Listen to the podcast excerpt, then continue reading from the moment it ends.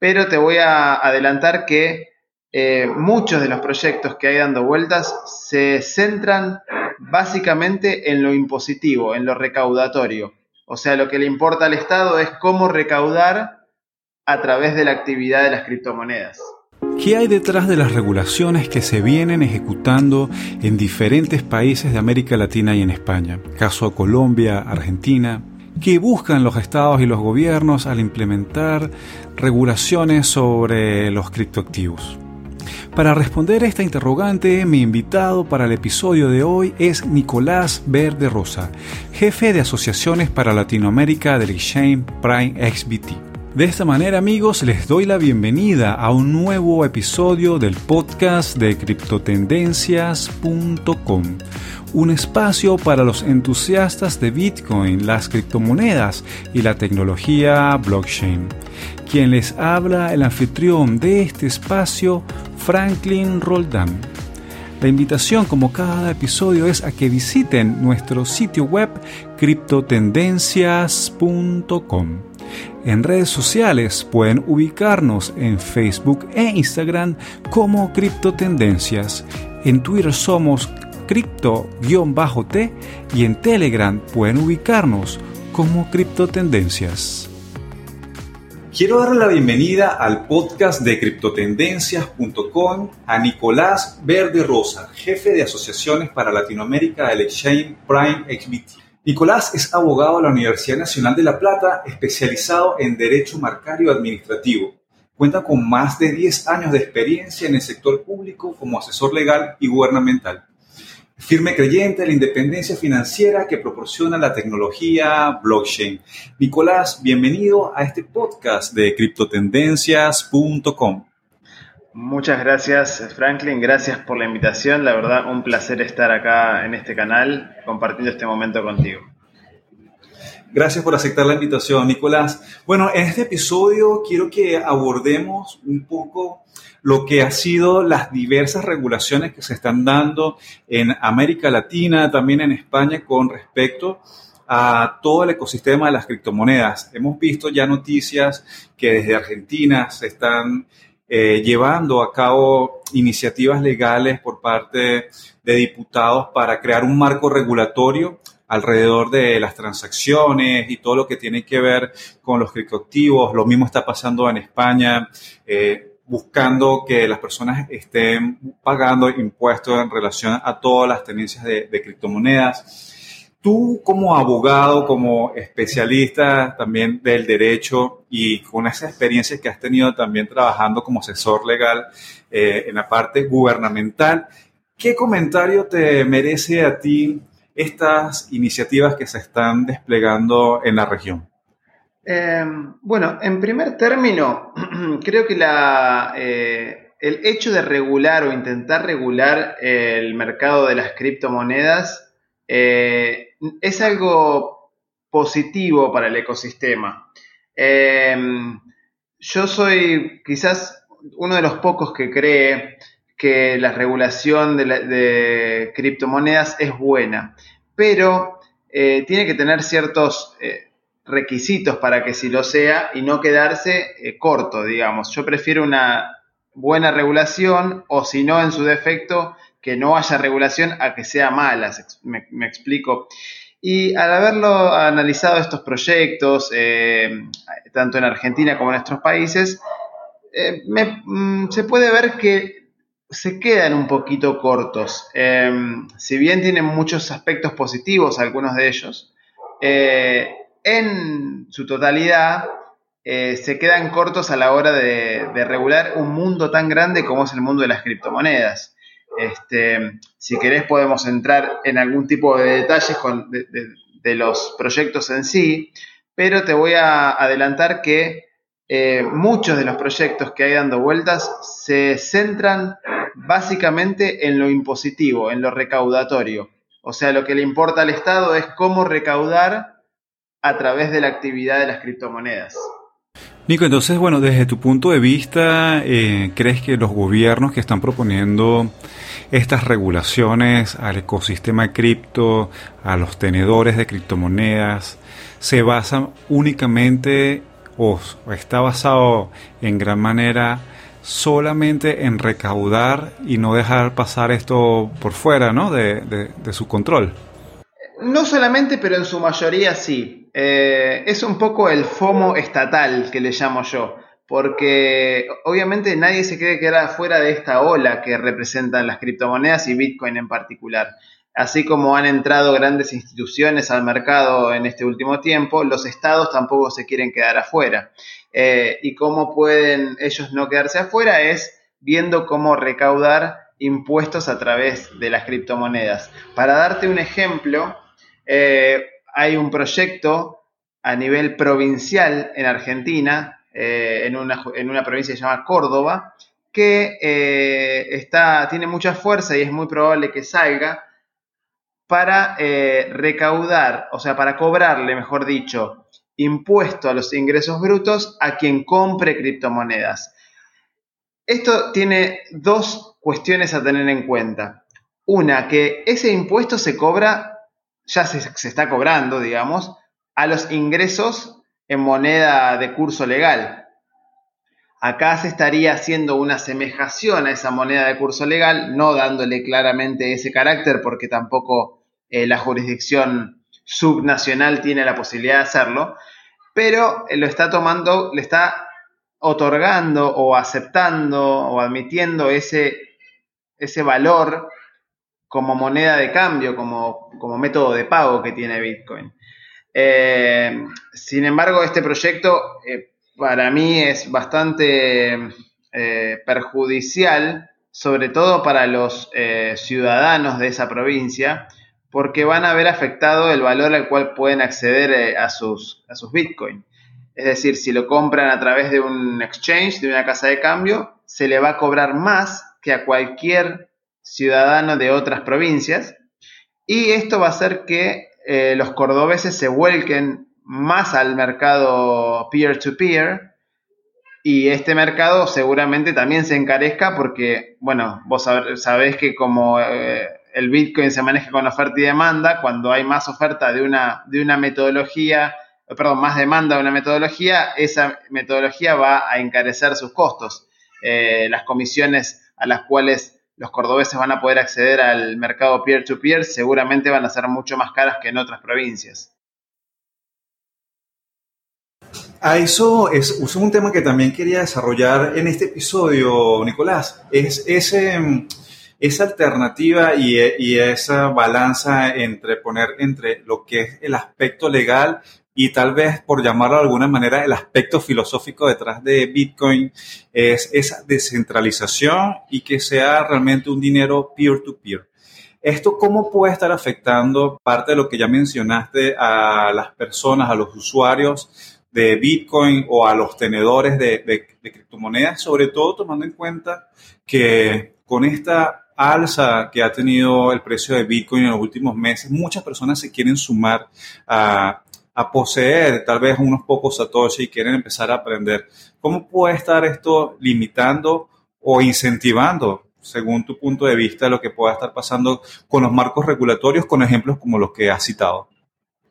El, mercado peer-to-peer es el mercado más grande que hay, por lo menos en Argentina, en cuanto a Bitcoin. O sea, si bien acá en este país hay mucha opción de compra en exchange eh, y muy variada en cuanto a sus costos, el mercado peer-to-peer no deja de ser el más utilizado por diversos motivos. Eh, uno es eh, porque el argentino promedio, y esto seguramente se replique en otros países, le gusta ahorrar en dólares, en dólar billete.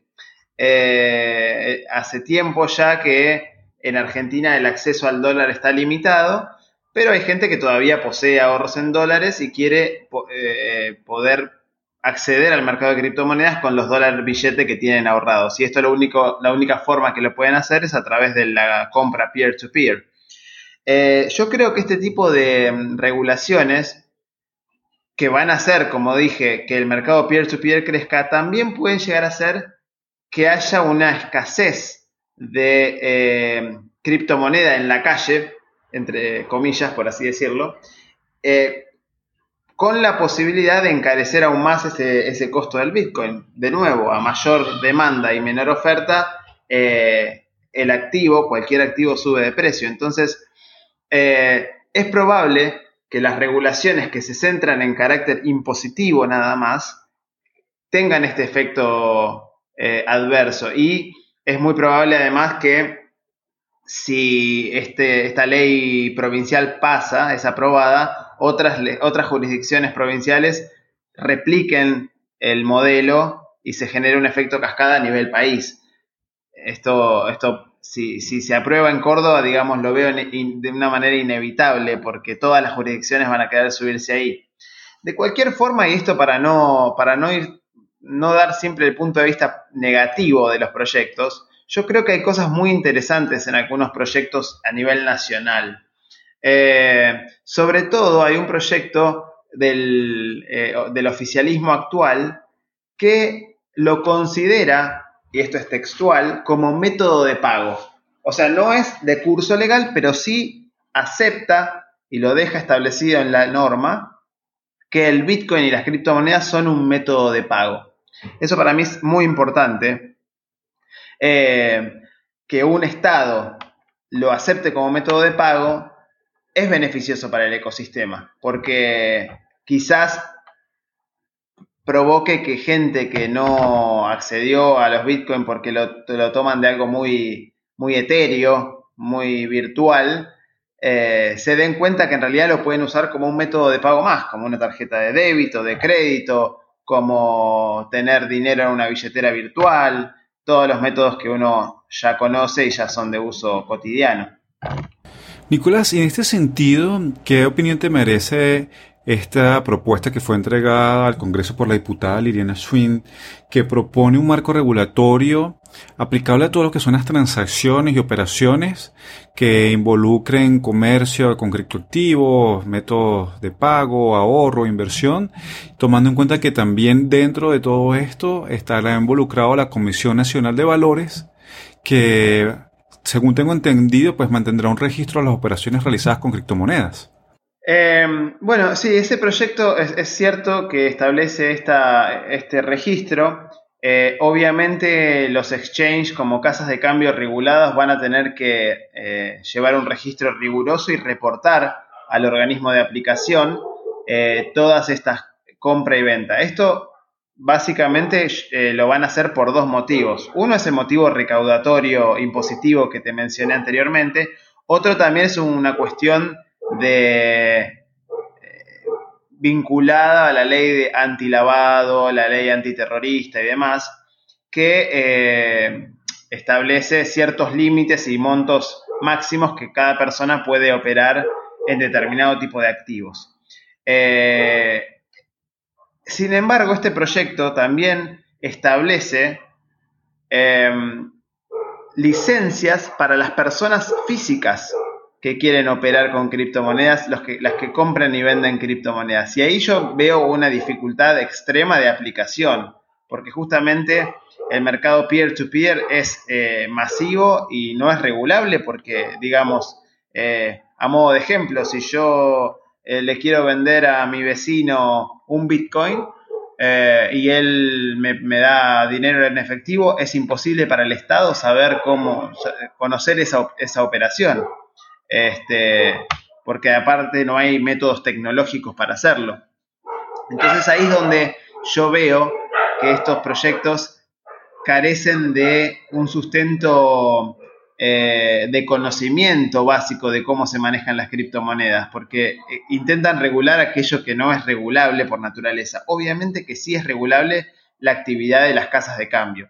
Eso, de hecho, eh, no lo veo mal, lo veo, lo veo bien porque le da un marco de seriedad y además un marco de seguridad, es decir, aquellas personas que quieran operar con casas de cambio saben que están reguladas y que esto le va a brindar cierta seguridad al momento de que tengan que hacer algún reclamo o algo por el estilo. Nicolás, y entre esos pros y contras que se pueden evaluar de estas leyes y estas legislaciones que se están impulsando en Argentina y en otros países como España también. Eh, desde el aspecto macro y micro, ¿cuáles crees que son esos puntos a resaltar tanto en lo positivo como en, lo que no pueda ser muy de acuerdo con el enfoque filosófico de, Bitcoin? En lo positivo veo que el apoyo estatal, es decir, eh, ya tomar la iniciativa de regular el mercado de las criptomonedas, eh, le brinda un marco de, confianza a, la gente que todavía no ha accedido a las criptomonedas.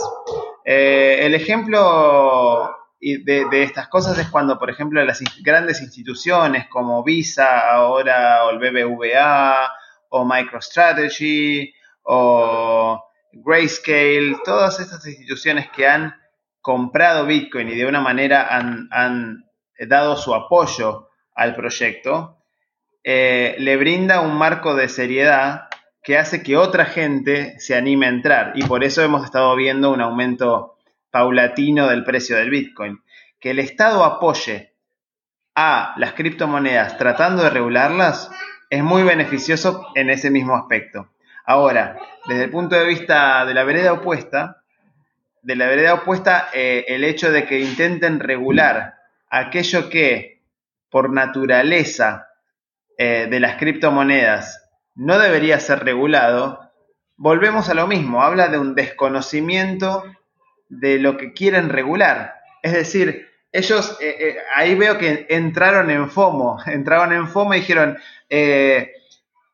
muchachos, Bitcoin está subiendo de precio, nos estamos quedando afuera porque no podemos, porque no podemos recaudar o porque está pasando todo por atrás y, y el Estado no está metido. ¿Cómo nos metemos? Bueno, de esta manera hacemos un proyecto y ya está. Pero sin embargo, eh, si, por ejemplo, el ejemplo que te di, si intentan regular el mercado peer-to-peer, pidiéndole que cada persona tenga una licencia para operar, es imposible de aplicar. O sea, queda eh, eh, en desuso desde el momento que nace esa ley.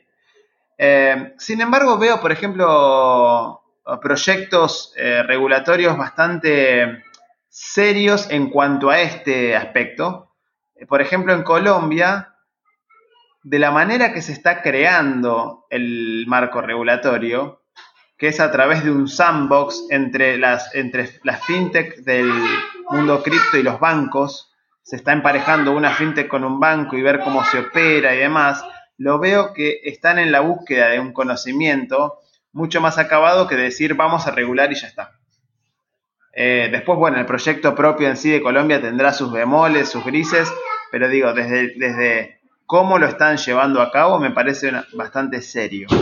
A diferencia, si se quiere, del proyecto español, que el proyecto español directamente es impositivo, es recaudatorio, es los bienes los criptos hay que declararlos como bienes extranjeros, se tiene que pagar impuestos y además aclara, no es un método de pago, no es reserva de valor porque es volátil y su circulación es limitada, pero está metiendo a todas las criptomonedas en la misma bolsa.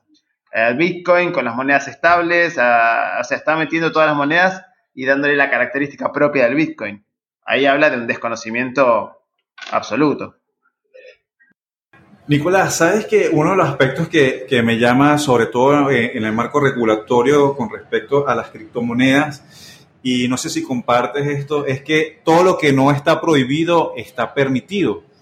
Ahora, eh, en economías como en Argentina, como en Venezuela, donde hay una coacción o un control también de parte del Estado y del gobierno sobre la cantidad de moneda extranjera que se puede comprar.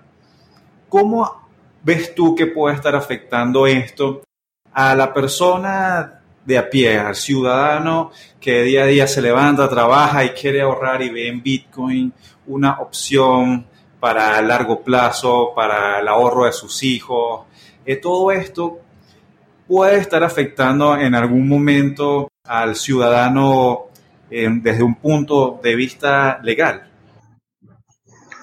Eh, bueno, desde el punto de vista práctico lo afecta en el sentido de que lo ha impulsado a adentrarse en el mundo de las criptomonedas. Eh, Venezuela es uno de los lugares donde mayor uso de criptomonedas hay Argentina es otro mercado muy grande y justamente por este tema que, estás mencionando de la restricción que tiene el ciudadano de a pie de acceder a activos financieros tradicionales eh, para poder ahorrar, sobre todo teniendo en cuenta la, devaluación constante de las monedas nacionales y la inflación propia que vivimos ambos países.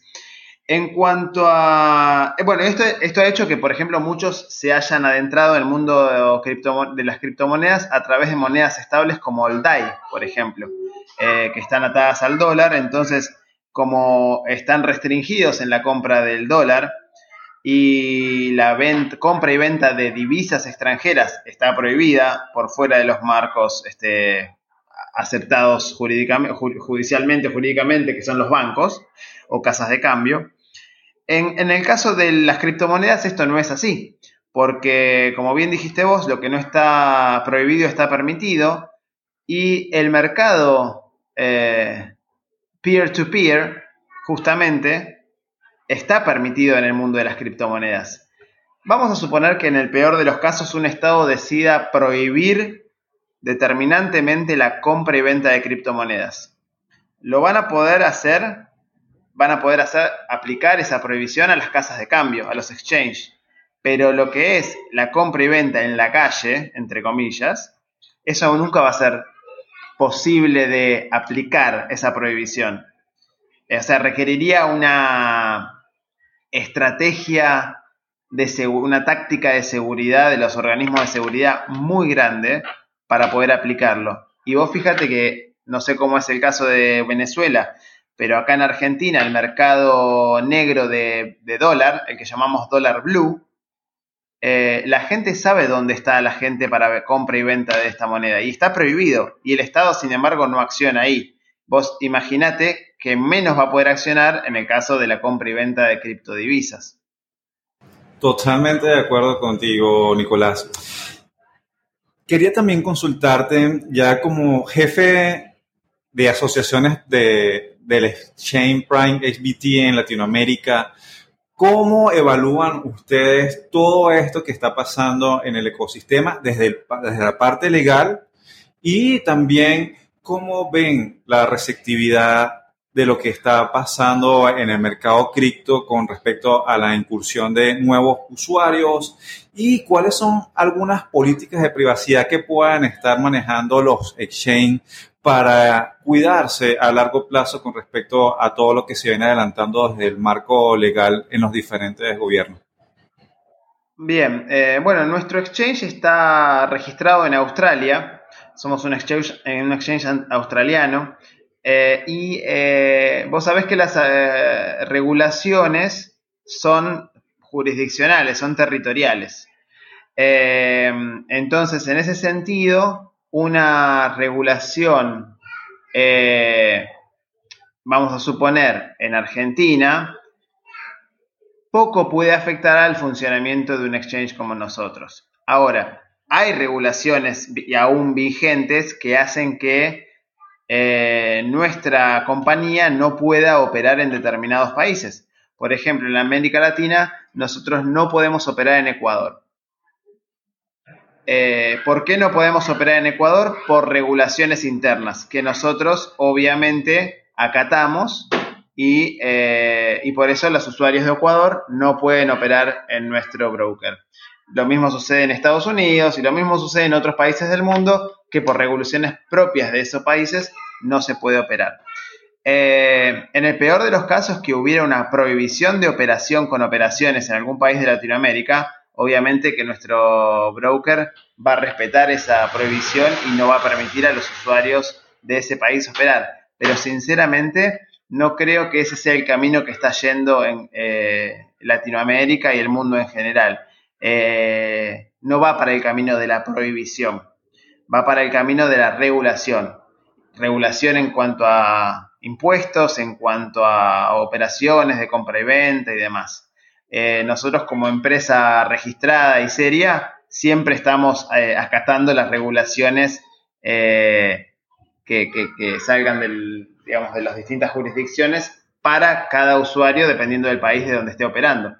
pero no vamos a andar, digamos, un, usuario de un país desregulado eh, va a ver su operatoria en Prime de una forma distinta en el caso de que haya una operación eh, por parte de un usuario en un país con alguna regulación en particular.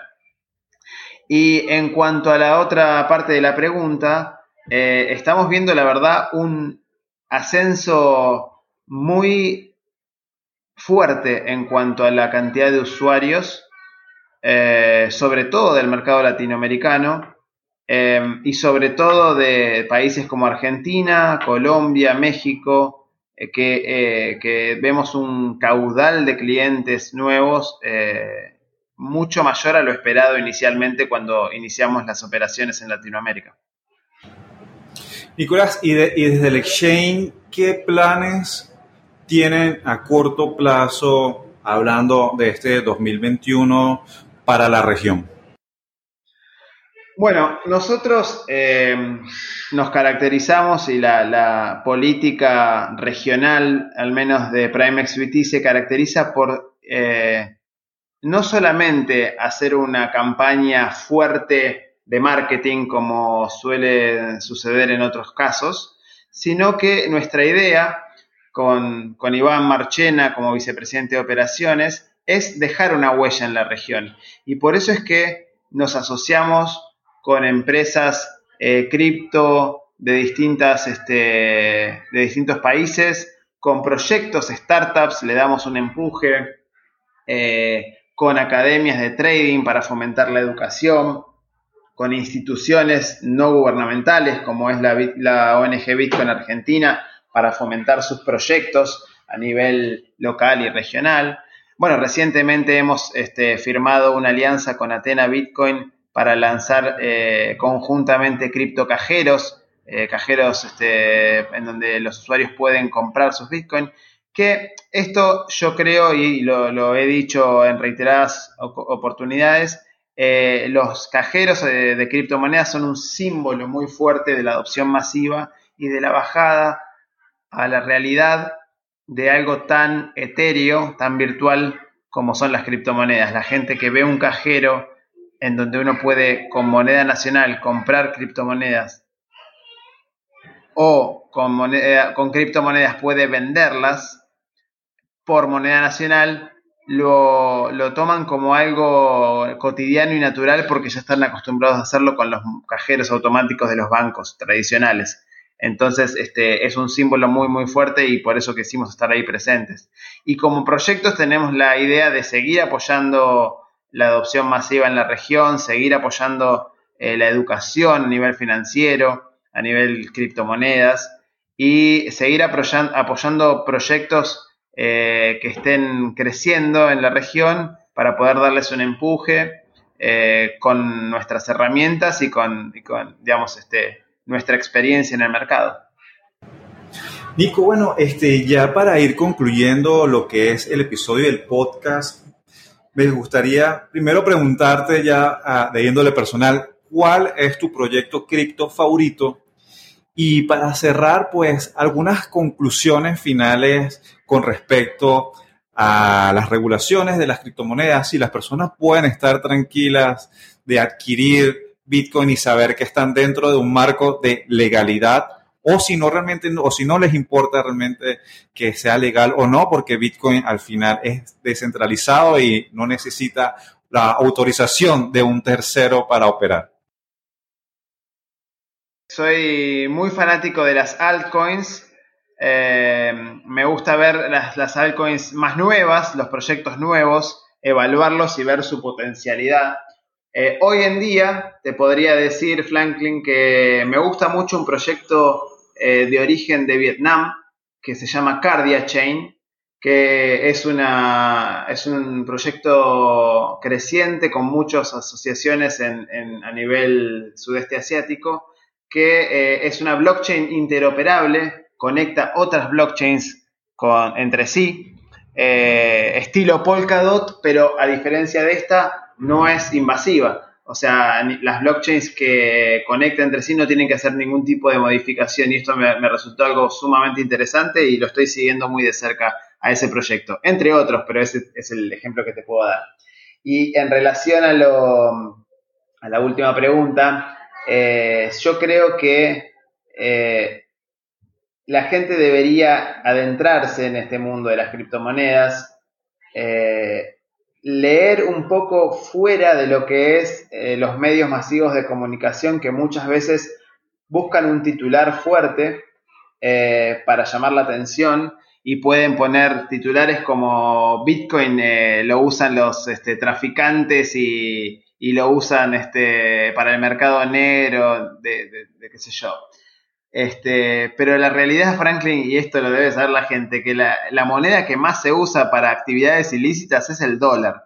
Entonces, em, digo, eh, las cuestiones estas de, de titular así cosas fuertes, a veces eh, hacen que la gente se escape un poco de esto por justamente el miedo a que sea algo ilegal que están haciendo. Comprar Bitcoin o comprar criptomonedas en general no es ilegal.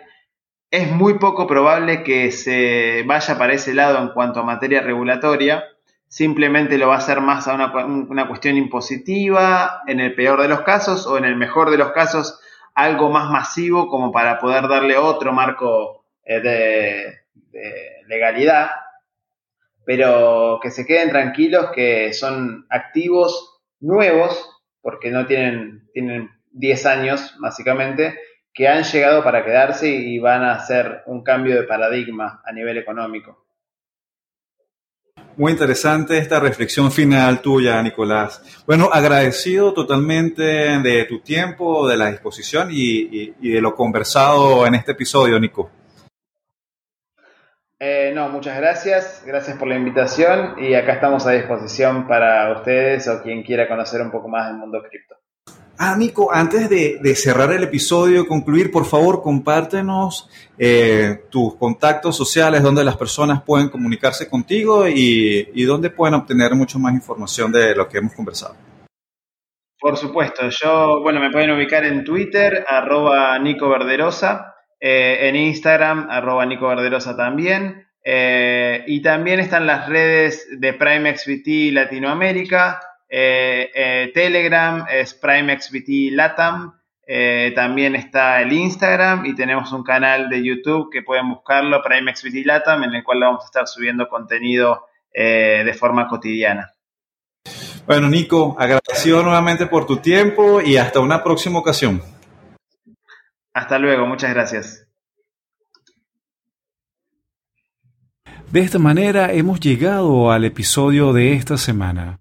Agradecido con nuestro invitado y si ustedes quieren amigos que tratemos algún tema en particular, por favor escríbanme al correo froldan arroba criptotendencias.com o en Twitter pueden ubicarme también en arroba froldan.